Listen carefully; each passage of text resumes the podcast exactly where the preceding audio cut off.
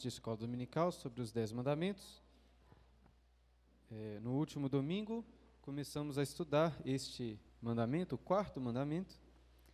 E, como já tinha explicado para vocês, faria esta, este mandamento, diferente das outras, dos outros mandamentos, em duas aulas, em duas partes.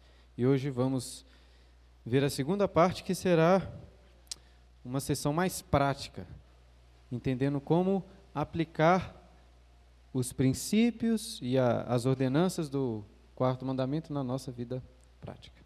Mas antes, vamos fazer uma oração? Eu pedi o Davi aqui, por favor, à frente, fazer uma oração. Senhor Deus e Pai, nós te louvamos pela oportunidade que nós temos de estar aqui entre os irmãos, reunidos na igreja, na casa do Senhor, para, Senhor Deus, estudarmos este mandamento e pedimos, ó Pai, que nós possamos sair daqui esclarecidos, que nós possamos aprender mais de Ti e que possamos, ó Pai, saber Te obedecer e Te louvar cada vez mais. Esteja com o pastor Bruno na exposição da palavra e que ele venha trazer fielmente a palavra do Senhor é, nesta igreja. É isso que nós pedimos e oramos no nome de Jesus. Amém. Antes de entrarmos no assunto dessa aula, assuntos práticos, vamos rapidamente nos lembrar do que nós vimos na última aula, no último domingo. Coloquei ele no quadro os pontos pelos quais nós vamos passar por ele durante esta aula. O que nós vimos na última aula? Em primeiro lugar, vimos que este mandamento é um dos mais, vamos dizer assim, controversos no meio evangélico. Controvérsias relacionadas à aplicação deste mandamento na nova aliança, a ponto de alguns entenderem até que este quarto mandamento nem é um, uma lei moral para nós, uma lei que nós ainda devemos guardar, um entendimento que não é este que nós defendemos aqui. Como expliquei para os irmãos da última vez, na nossa igreja, a confissão que escrevemos, entende que o domingo, o dia do Senhor, é o, é o dia de descanso, é o sábado cristão que nós devemos guardar, não exatamente da mesma forma, mas a semelhança, guardando os mesmos princípios desde a lei de Moisés, mas ainda antes da lei de Moisés, desde o Gênesis. No entanto, é sim um assunto controverso em algumas aplicações práticas, até mesmo em meio à tradição reformada, disse para os irmãos que existem diferenças. Existem enfoques diferentes que você vai perceber na confissão de fé, que é que nós subscrevemos, no catecismo de Heidelberg, das igrejas da Holanda, reformadas, e também lá na Confissão Belga. Existem, apesar de princípios que são iguais, algumas aplicações distintas.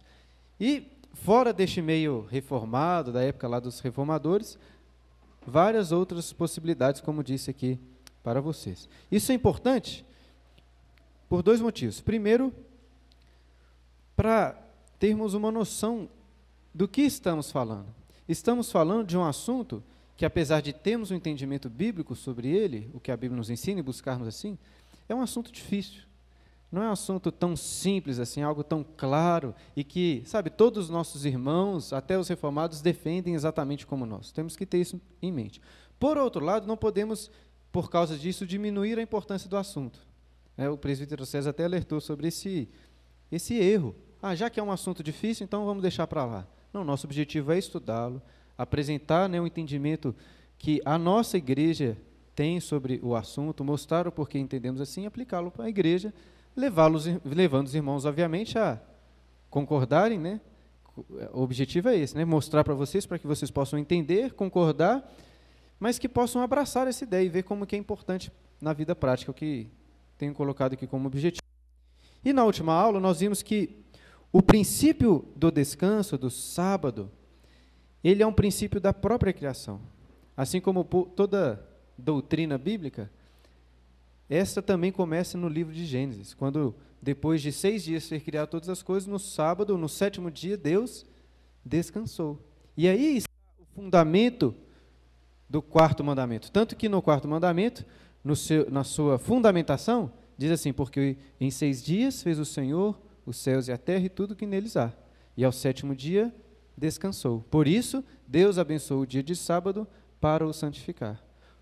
Ou seja, o fundamento deste mandamento está na própria criação das coisas. As coisas foram criadas assim.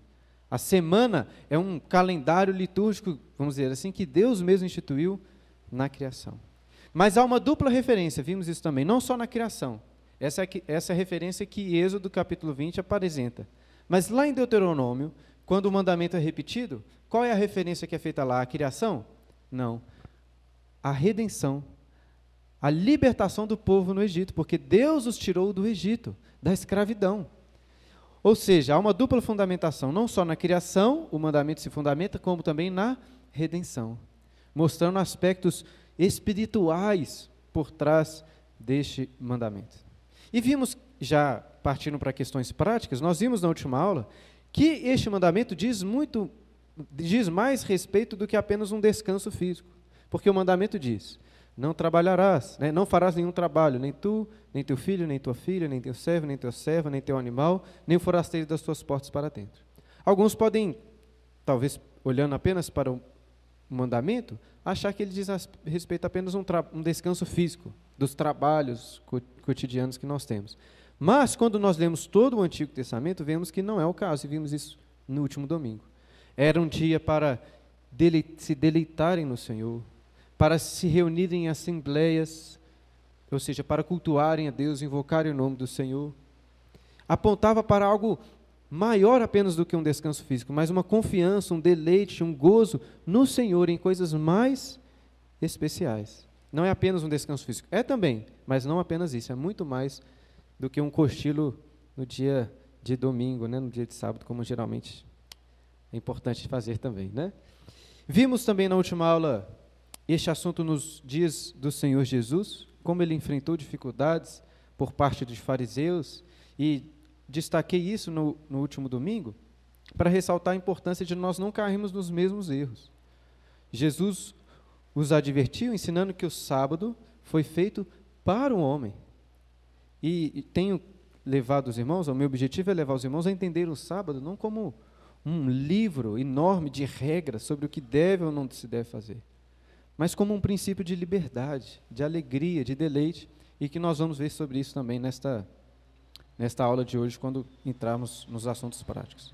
Mas um último, uma última informação que eu quero resgatar na memória de vocês sobre a última aula é quando tratamos sobre aquilo que em duas cartas de Paulo ele fala sobre o sábado, uma em Colossenses no capítulo 2, quando ele fala do sábado ou dos sábados como sombra, junto com outras coisas, como sombra daquilo que viria, apontando para Cristo. Como disse, existem alguns irmãos que entendem que sábados aí não se referem a este a, ao sábado sétimo dia como um descanso, mas às festas, porque sábado pode ser traduzido como um descanso, não apenas como o sétimo dia. Eu disse, assim, sendo bem sincero, que eu não sei se estou tão à vontade com essa interpretação, mas, meu, no meu entendimento, isso não faz diferença naquilo que nós subscrevemos aqui. Porque, de certa forma, eu acho que devemos afirmar que o sábado era sim uma sombra, apontando para Cristo. Assim como todos os elementos cerimoniais de culto do Antigo Testamento que apontavam para Cristo. Não é porque eram aspectos cerimoniais que foram deixados de lado. Existem muitos aspectos cerimoniais do culto do Antigo Testamento que nós vemos claramente princípios e aplicações para os dias de hoje. Né? Nós estudamos sobre culto, não é só lendo o Novo Testamento, lendo também o Antigo Testamento. Então, mostrei para os irmãos que este texto não, vamos dizer assim, ainda que você entenda que o sábado era uma sombra do que viria, isso não significa necessariamente que nós não devemos guardá-lo mais. E aí lembrei também de um texto em Romanos 14, quando Paulo está tratando sobre assuntos que são chamados de adiáfora. O que, que são assuntos adiáforos? São assuntos que não são centrais, fundamentais da fé, assuntos que na prática nós podemos concordar e discordar. E ele coloca lá sobre essa ideia de que alguns acham que um dia é mais especial do que o outro, separam um dia. E eu acho que existia esse contexto lá em relação aos judeus e gentios que se converteram, essas, esses tipos de diferença. A meu ver, isso se aplica também ao que nós entendemos do sábado, ou do domingo, como aplicação. Inclusive, vimos na última semana porque, é importante lembrar, né? porque nós hoje guardamos o domingo e não o sábado disse para os irmãos que não existe uma transição clara expressa nas Escrituras. No entanto, existem indícios, ao meu ver, claros que apontam para isso e que nos revelam que os apóstolos, os evangelistas, entenderam o dia da ressurreição como um sábado. E desde o primeiro século, citei aqui alguns livros para os irmãos, como o de Daquê e, e alguns livros de pais da igreja, que mostram claramente que eles, desde o primeiro século, entenderam o domingo como o sábado cristão. O dia do Senhor, como João re recebe a revelação lá de Apocalipse nesse dia e o chama. Mas voltando aqui às cartas de Paulo, este é um assunto, irmãos, difícil. Nós não podemos criar aqui um tipo de sectarismo a ponto de entendermos assim, nós entendemos que o domingo deve ser guardado dessa maneira, e qualquer igreja ou qualquer irmão que pense de uma forma diferente, que tem uma prática diferente, nós vamos rejeitar. Existem alguns assuntos que não são negociáveis, sabe? Nós não temos comunhão com alguém que defenda que Jesus não é Deus. Sabe? Um irmão aqui da igreja não pode vir, vir para mim e falar assim, não, acho que é tranquilo, sei lá, ter mais de uma mulher, cometer adultério, não tem problema fazer essas coisas. Esse tipo de... Existem algumas questões, tanto doutrinárias como práticas, práticas, que nós não podemos aceitar. Certo? Outras, não é que nós vamos aceitar como se fosse qualquer. Estou defendendo aqui que existem erros. É possível que muitos aqui pequem, né? muito provável até que pequem, contrariando o quarto mandamento no dia de domingo. Ainda assim, eu só estou ressaltando a importância de nós entendermos que este não é um assunto que nós vamos fazer um cavalo de guerra a ponto de, sabe, nos separar como se fôssemos uma seita sozinha, que só nós estamos er-, certos e todo mundo vai para o inferno. Então, temos que tomar esse cuidado. Por outro lado, até por isso nós estamos estudando aqui, devemos dar a devida importância para as nossas vidas, começando da nossa igreja, as nossas próprias vidas e como devemos guardar este precioso mandamento. Tranquilo? Na prática, então, como guardar este mandamento? Em termos gerais, nós guardamos o quarto mandamento quando entendemos o seu cumprimento em Cristo Jesus.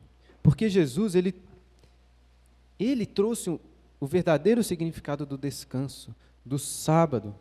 Ele traz esse significado mais profundo. E em termos gerais, nós guardamos o quarto mandamento quando nós descansamos e nós confiamos em Deus como nosso Criador, como nosso provedor, como nosso sustentador, também como nosso libertador, nosso salvador, aquele que nos redimiu. Quando nós confiamos nisso, estamos, a, a meu ver, descansando em Deus e guardando este mandamento. Mas em termos mais específicos, mais práticos, como devemos guardar este mandamento? Coloquei aqui seis, isso, seis aplicações práticas de como podemos guardar este mandamento. Em primeiro lugar, guardar esse mandamento como um dia para, ou como um dia colocando aqui no número um, um dia depois de seis dias. Como assim? Quando você lê o mandamento, diz lá, é, lembra-te do dia de sábado para o santificar. O que, que diz logo em seguida? Seis dias trabalhará. Nós temos que guardar esse, esse mandamento, nos lembrando que Deus nos deu seis dias para trabalhar.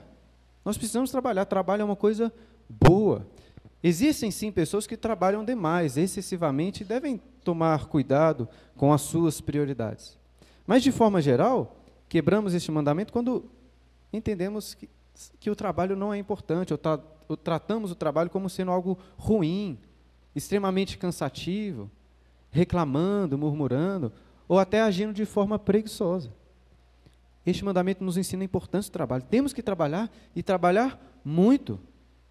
A Bíblia nos ensina que aquele que não trabalha não deve comer. Existem pessoas que passam por dificuldades, às vezes financeiras, por vários motivos. Às vezes por, porque Deus está fazendo ela passar por, este, por essa situação mesmo. Outras vezes por preguiça, por falhas. O livro de Provérbios está repleto de ensinamentos nesse sentido, e como que o preguiçoso sofre por causa da não compreensão da importância de seis dias para trabalhar. Eu sei que é difícil. Ah, lá na criação, isso foi colocado como um fardo, como um castigo por causa do pecado. Não é fácil. Mas temos que nos lembrar disso, que Deus abençoa o nosso trabalho, ainda que seja um trabalho rotineiro, cansativo. Até estava comentando com a Clara ontem uma música que nós estávamos escutando. Eu não sou muito conhecido e também não sou tão fã assim de músicas evangélicas, mas alguma, alguma coisa eu gosto. A gente estava escutando uma música daquele grupo Solo, né, Projeto Solo. Tem uma música deles nova que é é como se fosse uma bênção. Você orando para Deus abençoar a vida de outras pessoas. Uma espécie de bênção apostólica assim, só que comunitária.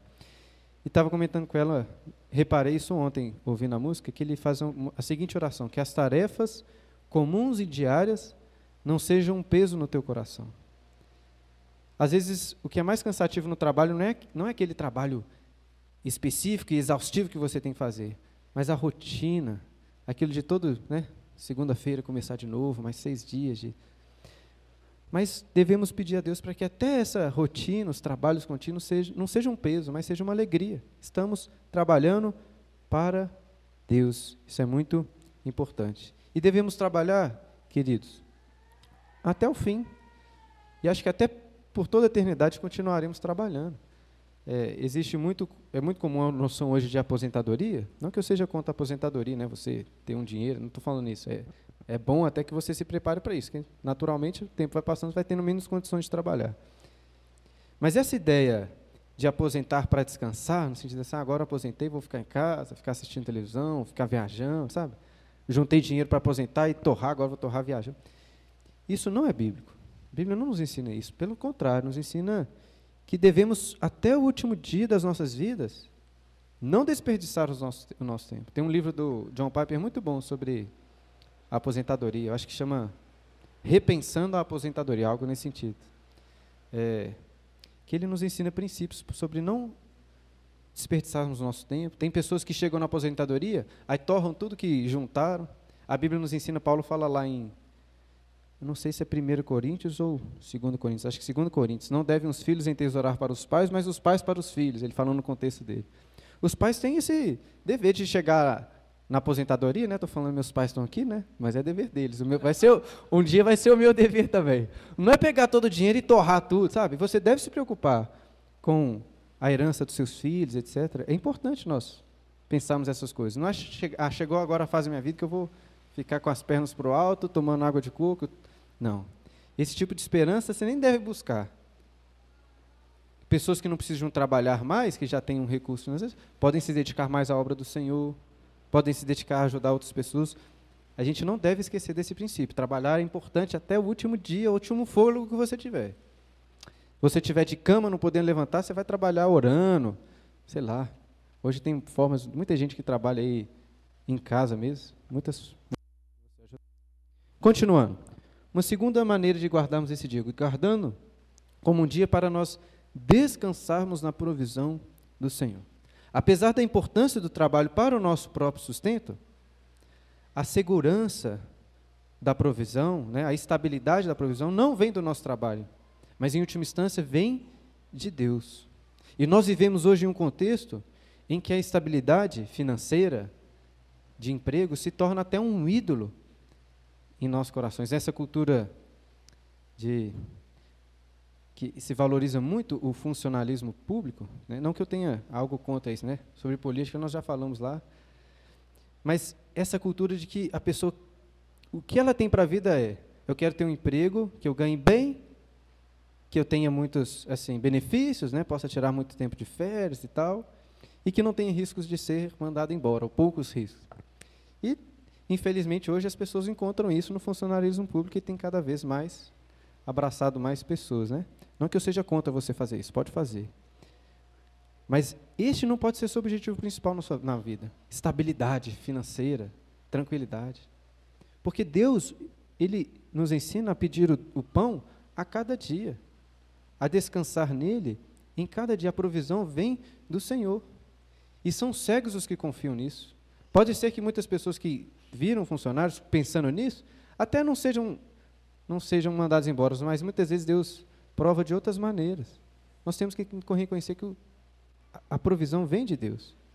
E até muitas vezes essas incertezas são importantes para a nossa própria vida, até para o nosso próprio trabalho. Não estou querendo falar mal aqui e generalizar, mas uma pessoa que não não passa pelo risco de, do desemprego, de ser mandado embora, que não tem tantos incentivos, é mais é mais comum que ela que o seu trabalho começa a diminuir a produtividade. É, é importantíssimo esse tipo de pressão. para que você queira trabalhar mais, etc. Até na vida prática isso é importante. Mas, acima de tudo, para que você aprenda a descansar em Deus. Saber que não depende de você o próprio esforço, depende da provisão, o cuidado dele a cada dia. O quarto mandamento sempre teve a ver com confiança em Deus.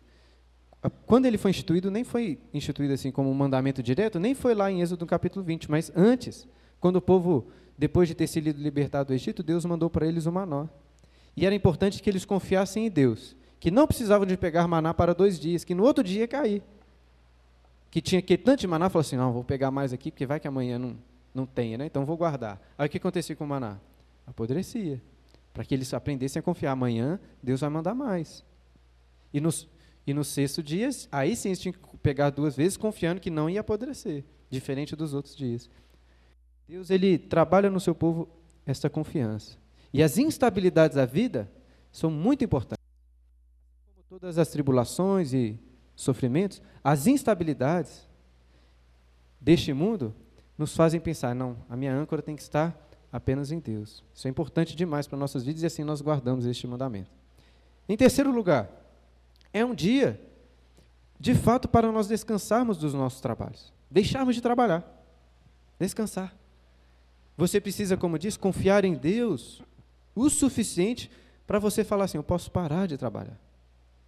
Lá no livro do profeta Amós, ele exorta muitas pessoas porque chegava o dia de sábado e eles diziam assim: quando esse dia vai acabar para eu poder vender o trigo que está no celeiro? Ou seja, eles chegavam sábado já estavam pensando no que iam fazer quando o dia acabasse. Nós não podemos guardar assim este dia. É um dia de fato para nós descansarmos, tentarmos esquecer dos outros seis dias. Veja, o sábado não foi dado, como já ressaltei no último domingo, para nos restringir como uma lista assim, ó, você não pode. A ideia dele é, não, você não pode trabalhar. Como querendo nos restringir. A ideia do sábado é nos dar liberdade. Pensa consigo mesmo. Quantas pessoas você conhece que falam assim: olha, eu tenho muito tempo sobrando, precisando de arrumar mais ocupações, sabe? Fico muito tempo à toa, sem fazer nada. Quantas pessoas você, você conhece que fica reclamando disso aí? Difícil, né? Talvez você pense assim, ah, aquela pessoa lá não faz nada, mas assim, às vezes você não conhece, ou às vezes. É, mas ninguém diz esse tipo de coisa, né?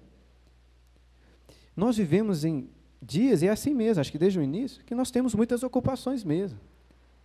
E quem não gostaria de um dia para alguém te falar assim, ó, agora esse dia você não precisa se preocupar com nada. É descansar, fazer aquilo que é bom. O sábado tem para o povo de Deus, no Antigo Testamento, e para nós hoje também, essa ideia de descanso. Imagine quão precioso foi dizer isso para o povo que saiu escravo do Egito. Escravos tinham que trabalhar dia após dia, construindo lá tijolos, sem parar. E Deus disse assim: não, o sábado vai ser para o descanso. O domingo é um dia em sete, que nós, dos sete, separamos um para deixarmos um pouco de lado os seis. Não é esquecer completamente, mas é saber que esse é um dia especial para descansarmos, para relaxarmos. Isso é importante demais para, para as nossas vidas. Isso é uma coisa boa de Deus para nós. Não quero que você pense no domingo ou no sábado que nós guardamos no dia do Senhor, como se Deus estivesse olhando bravo para você assim. Ah, você está trabalhando, você está fazendo isso. Não é, não é essa a ideia do domingo. A ideia do domingo é, um, é você entender que Deus olha como se fosse com um sorriso em poder te abençoar, em poder te dar descanso, em poder te dar deleite em coisas ainda muito, muito superiores. Este, este é o princípio por trás do domingo que nós devemos abraçar. Em quarto lugar, é um dia, como vimos no Antigo Testamento e também na Nova Aliança, para nos reunirmos em assembleia, em culto. É um dia especial, sim, para cultuarmos a Deus. Você deve separar o seu domingo para isso. Você pode pensar assim, ah, o pastor Bruno, ele é pastor, tem que vir domingo e quer, não quer vir sozinho, é por isso que fica cobrando. Mas, irmãos, isso é um privilégio dos irmãos. É também um compromisso, inclusive é um dos compromissos que os membros têm que fazer ao se tornarem membros aqui da nossa igreja. Um compromisso de estar com a igreja cultuando a Deus a cada domingo. Aí ah, as outras programações. As outras programações a nossa igreja nós fazemos uma distinção muito clara. Entendendo que o dia como um todo deve ser guardado para o descanso no Senhor, nós preocupamos com duas coisas. Em primeiro, em tentar ocupar o dia, né? tanto que temos de manhã e à noite. Uma escola dominical e à noite. Mas também em outro lugar, a gente tenta não fazer uma coisa excessivamente comprida, longa, né? ficar aqui três, quatro horas lendo a Bíblia, etc. Estudando. Pode ser muito bom, mas pode ser cansativo, né? ainda mais com esses 50 mil crianças que nós temos aqui, não é tão fácil. Mas é um dia que nós reservamos como um todo. As programações do domingo são um compromisso dos membros. Né? Se você falha em vir e se comprometer com isso, é claro que existem exceções, existem situações distintas, mas de uma forma geral, se você falha em cumprir com os compromissos que nós separamos no domingo para orarmos a Deus, para aprendermos na escola dominical e para cultuarmos, você está falhando com o compromisso que você fez com Deus e quebrando este mandamento. Nós entendemos que é assim que deve ser guardado. E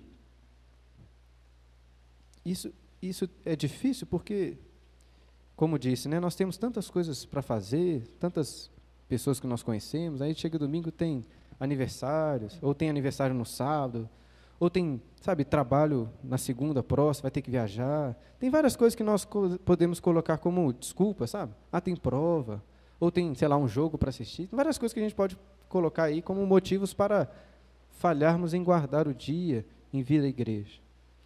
Mas o que nós temos que entender é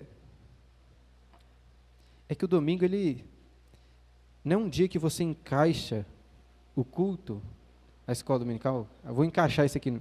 É o contrário. É um dia que você separa para isso e, em alguma situação, você pode encaixar uma ou outra coisa, né? uma ida na casa de sei lá quem, mas esse é um dia que você está separado para isso. Assim que deve ser guardado. Você, você encaixa outras coisas. Às vezes a gente encaixa, ah, se der eu vou lá na escola dominical, se der eu vou lá. Não. É um dia para isso. Você encaixa as outras coisas que eventualmente você possa fazer que sejam legítimas para o dia do Senhor. Devemos guardar para o culto em especial, mas para o ajuntamento solene para o descanso no Senhor, atividades espirituais como essa que nós estamos fazendo agora na escola dominical. Quinto lugar, quinta aplicação aí, caminhando para o fim. Este é um dia para nos dedicarmos a coisas mais excelentes. Eu quero pedir vocês que abram como abrimos na semana passada, em Isaías no capítulo 58. Como disse no início, quando estávamos lembrando, o dia do Senhor é mais do que um descanso físico. É um dia para você separar para o deleite, como coloquei aqui, para coisas excelentes, mais excelentes.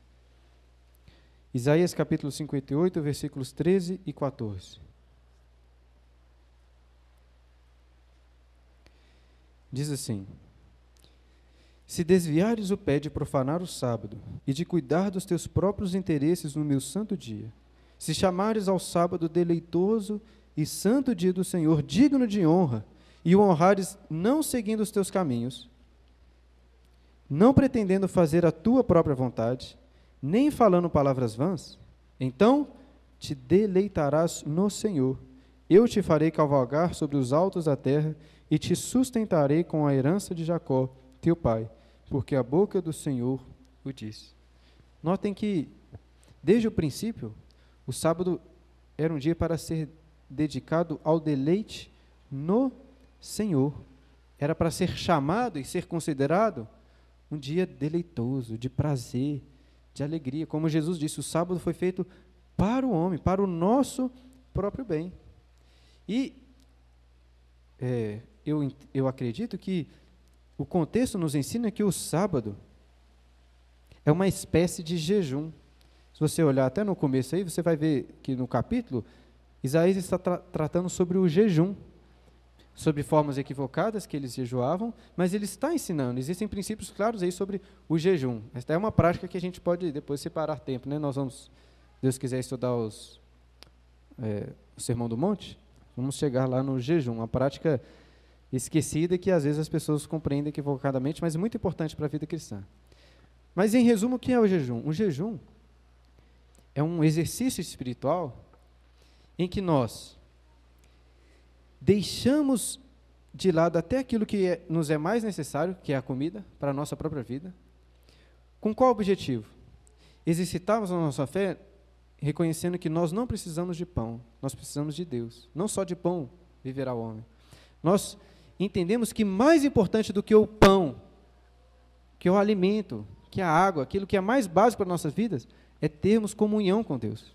E o jejum nos serve para mostrar isso. A fome que você sente por falta de comida te ajuda a lembrar que você não precisa da comida, mas você precisa de uma fome de Deus. Tem até um livro excelente. Se quiser aprender sobre jejum, leia lá um livro do John Piper chamado Fome de Deus, ou Fome por Deus. Tem um do Hernandes também que é fome. O do Hernandes eu nunca li, não sei se é aí. Aí eu confundo, que, mas é fome de Deus. Uma, fome de Deus ou fome por Deus, do John Piper. Ele vai tratar sobre Isaías 58. Muito bom. E jejum é isso. E o que, que isso tem a ver com domingo? A meu ver, o descanso do sábado que nós guardamos no domingo é uma espécie de jejum.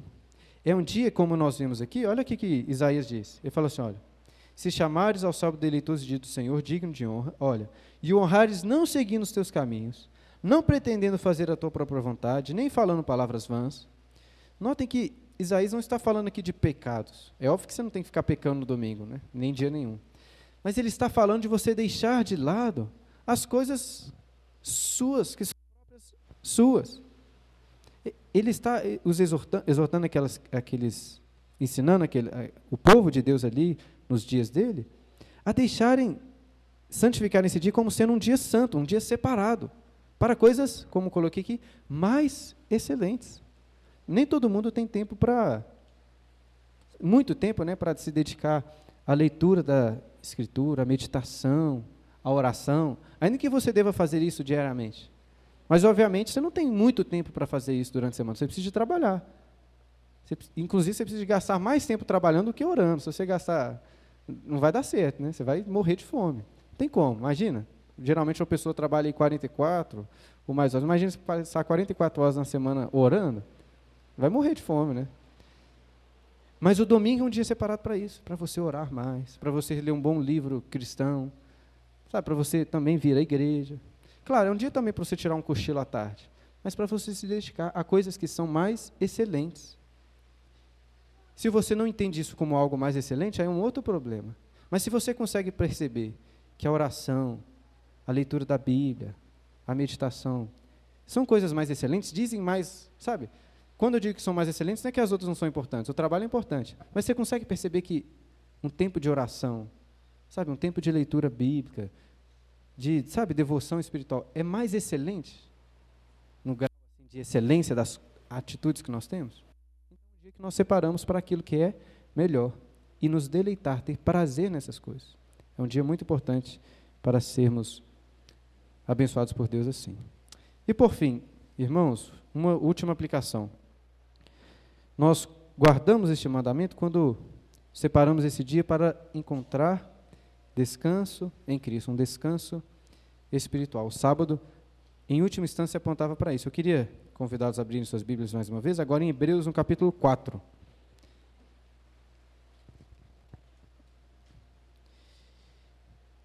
Esse é um dia que especialmente encontramos descanso espiritual em Jesus. Até um descanso que nos abençoa para os outros dias da semana também. Hebreus capítulo 4. Abriram aí? Só um pouco do contexto. O autor aos Hebreus está exortando né, esta igreja, os seus leitores, sobre o perigo da apostasia. Que é apostasia? Né? Você estar no contexto da igreja e, por diversos motivos, ir se afastando e se afastar completamente. Né? Nós conhecemos na prática muitas pessoas que, imagino que vocês devem conhecer, né? pessoas que eram da igreja e se afastaram. Isso é apostasia. Pessoas que se afastaram de Deus, da igreja, etc o autor dos Hebreus está os alertando sobre esse perigo. Aí ele começa dizendo assim, versículos 1 e 2. Temamos, portanto, que, sendo-nos deixada a promessa de entrar no descanso de Deus, suceda parecer que algum de vós tenha falhado. Porque também a nós foram anunciadas as boas novas, como se deu com eles. Mas as, a palavra que ouviram não lhes aproveitou, visto não ter sido acompanhada pela fé naqueles que a ouviram. Ou seja, ele está comparando com o povo na antiga aliança que ouviram as palavras da promessa, mas que não acompanharam, não ouviram com fé. Ou seja, eles receberam a promessa: vocês vão entrar no descanso, mas não entraram. Aí ele fala assim: temamos por não estarmos aqui na igreja ouvindo o seguinte: olha, quando Jesus voltar, vamos para o céu. Ele está alertando sobre o seguinte período: tema para não ouvir essa esperança que nós temos e falhar, e não chegar lá. Então ele está alertando sobre esse perigo da apostasia. Só que ele faz uma relação deste descanso prometido com o sábado. Ele faz essa associação. Olha o que ele diz aí em seguida, versículos 3 a 5. Nós, porém, que cremos, entramos no descanso, conforme Deus tem dito. Assim jurei na minha ira, não entraram no meu descanso, embora certamente as obras estivessem concluídas desde a fundação do mundo. Porque, em certo lugar, assim disse, no tocante ao sétimo dia: E descansou Deus no sétimo dia de todas as obras que fizeram. E novamente, no mesmo lugar, não entrarão no meu descanso. Percebam a relação do descanso prometido, da terra prometida, com o quê? Com o sábado da criação, com o descanso da criação. A promessa do descanso que o povo de Deus no deserto recebeu, de entrar na terra prometida, era também baseado na, na criação, no sétimo dia, quando Deus descansou. Então há essa relação do descanso da terra prometida com o sábado. No entanto, no entanto, o descanso da terra prometida não era o descanso final, não era o cumprimento último daquilo que Deus estava propondo para o povo. E o próprio autor dos Hebreus vai dizer isso. Quando ele, ele fala assim, quando eles chegaram lá, não entraram no descanso mesmo. Ainda resta um descanso. Olha aí, na continuação, versículo 6.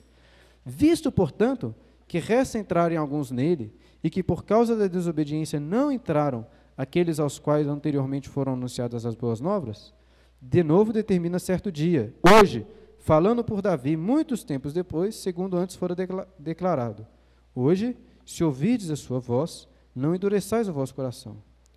Aí olha só. Ora, se Josué lhes houvesse dado descanso, não falaria posteriormente a respeito de outro dia. Portanto, resta um repouso para o povo de Deus. Qual o raciocínio do autor aos Hebreus? O povo não entrou na terra prometida com, Jos com Josué? Entrou. Mas se aquele fosse o descanso prometido, por que, que ele fala então de um novo descanso? De um outro dia de descanso? Qual é a conclusão lógica?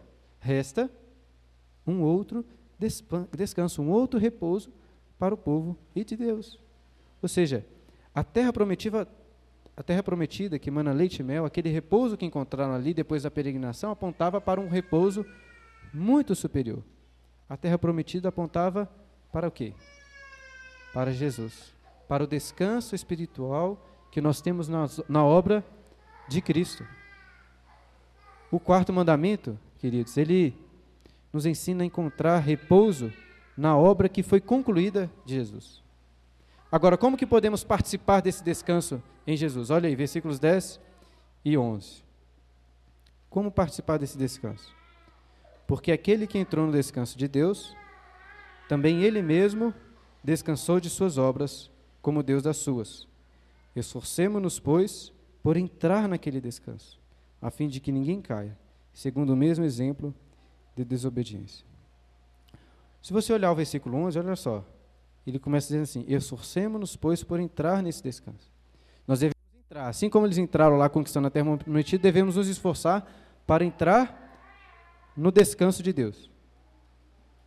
Mas como conseguimos entrar nesse descanso? Como podemos nos esforçar? Aqui está um maravilhoso paradoxo. Que você deve fazer para encontrar descanso em Deus? Você deve descansar. O versículo 10 diz: Porque aquele que entrou no descanso de Deus, também ele mesmo descansou de suas obras, como Deus as suas. Quando você descansa das suas próprias obras, reconhecendo que a obra é dele, ou seja, quando você reconhece, olha, eu não preciso fazer nada, posso descansar. Você está se esforçando por entrar no descanso de Deus. O nosso trabalho é esse: descansar. Tem até uma música cristã antiga. É, minha mãe deve conhecer, né? É, quando isso é uma música como se Deus estivesse falando, né? Meu, somente meu, todo o trabalho e o teu trabalho é descansar em mim. Reflete essa ideia. O nosso trabalho é qual? descansar em Deus. Nós devemos nos esforçar fazendo o quê? confiando nele, confiando em Cristo, repousando nas suas obras, naquilo que ele fez em nosso lugar. Sabe, não em nós mesmos, não em nada deste mundo. Muitas vezes nós não conseguimos descansar de, por exemplo, querer trabalhar para conseguir um sustento melhor para a nossa casa, querer nos esforçar para sermos melhores trabalhadores, para sermos pessoas mais inteligentes, para sermos, sabe, melhores naquilo que nós estamos fazendo. Nós estamos sempre nessa obrigação de, às vezes, até querer provar para as outras pessoas. Não quero provar. Esse tipo de objetivo, nós podemos descansar dele. Sabendo que, em última instância, depende de Deus.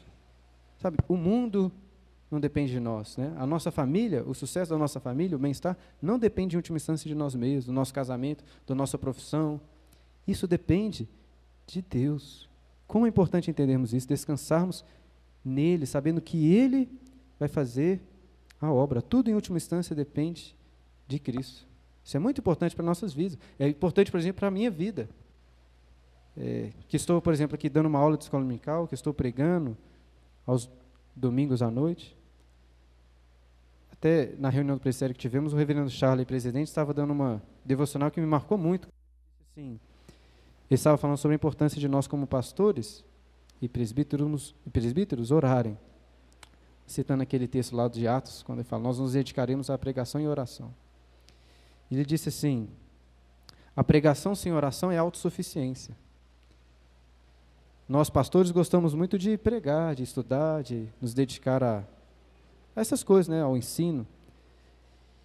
E muitas vezes deixamos de lado a oração, mas se nós achamos que podemos pregar ou ensinar pelo nosso próprio esforço, né, porque eu me preparei, porque eu estudei, porque, sabe, eu treinei, nós estamos sendo autossuficientes e estamos pecando, porque precisamos de confiar em Deus.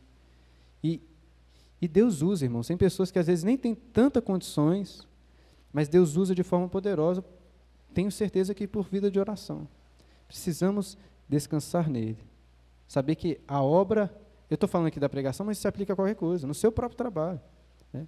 Uma mãe que cuida de filhos tem que entender que a disciplina, o cuidado dos seus filhos depende de Deus, ela tem que descansar nele. É, no seu trabalho, seja lá onde for, ou até na falta de trabalho, devemos saber que Depende dele, sabe? Eu vou correr atrás de um trabalho, mas é Deus que vai me dar um trabalho. Devemos esforçar, mas é Deus que nos dá todas as coisas. E, o, e este mandamento nos ensina a descansar em Cristo, na sua obra completa.